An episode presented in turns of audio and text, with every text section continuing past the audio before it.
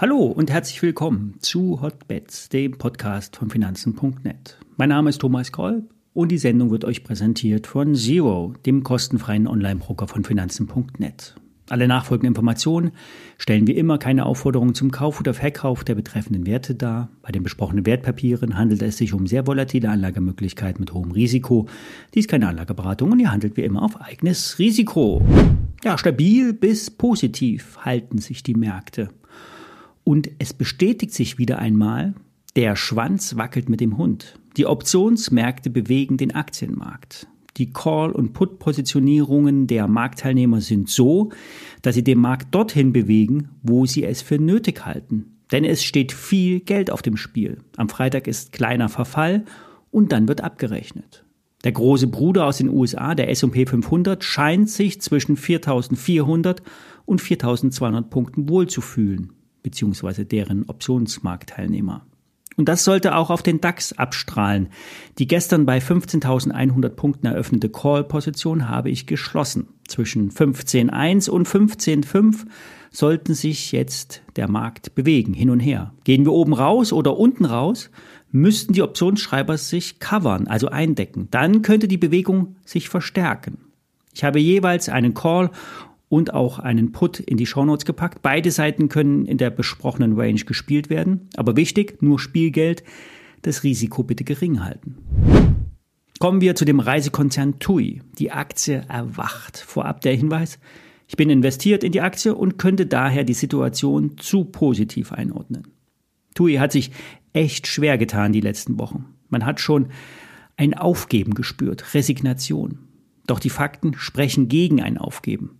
Fangen wir bei dem an, was wir am besten sehen können, dem Chart. Die Aktie fiel vor ein paar Tagen auf ein Jahrestief, minus 40 Prozent, allein seit Januar diesen Jahres. Vom Jahreshoch zum Jahrestief fast 60 Prozent.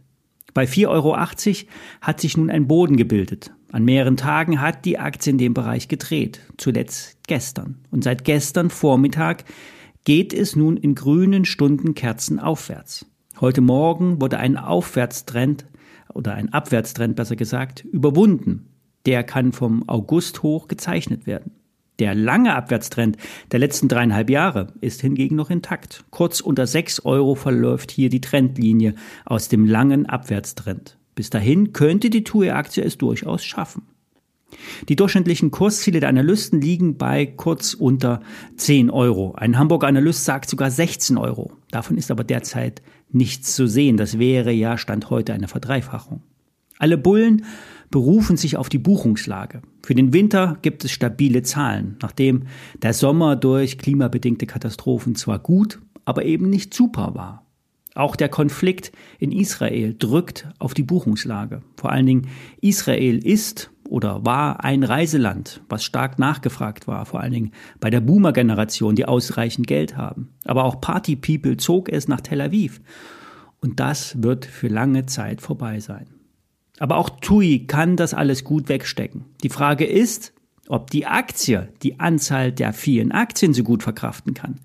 Bei der letzten Kapitalerhöhung im März diesen Jahres, die vierte wohlgemerkt, wurden noch einmal viele Aktien in den Markt gedrückt. Gerüchte sagen, dass die Konsortialbanken viele TUIs aufs eigene Buch nehmen mussten. Das Manager-Magazin kolportierte damals 30 Millionen TUI-Aktien und die sollen dann an große Investoren weitergereicht worden sein. Und mit dem Geld, das eingenommen wurde von der Kapitalerhöhung, konnte sich TUI vom Staat freikaufen. Der machte angeblich fast eine halbe Milliarde Euro Gewinn damit und ließ TUI laufen.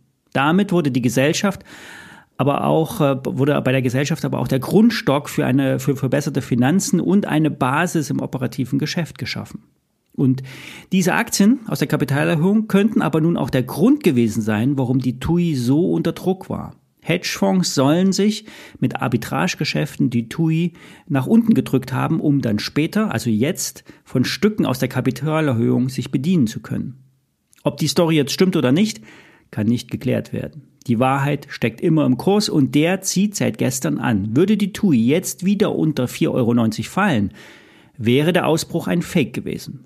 Es sieht aber danach aus, dass es eher in einem Art Short Squeeze jetzt nach oben geht. Für alle, die schon investiert sind, wird es balsam auf die Seele sein. Die wenigsten werden bei 4,80 Euro noch einmal zugekauft haben. Mein durchschnittlicher Einstiegskurs liegt bei 5,26 Euro. 6 Euro sind für mich ein Ziel, was greifbar erscheint. 5,40 Euro ist noch so eine Hürde. Erst danach würde man von höheren Hochs sprechen. Aber nochmal zur Erinnerung, TUI war pleite zu Corona-Zeiten. Die Kapitalerhöhungen der letzten Jahre haben fast 4 Milliarden eingebracht. An der Börse wird TUI mit 2,4 Milliarden bewertet und die Anzahl der Aktien hat deutlich, deutlich zugenommen. Alle Altinvestoren wurden massiv verwässert. Es ist quasi ausgeschlossen, dass TUI wieder auf 20 oder 40 Euro steigt. Aber von 5 auf 10, warum nicht, wenn es gut läuft? Soweit von mir. Bis morgen. Alles Gute.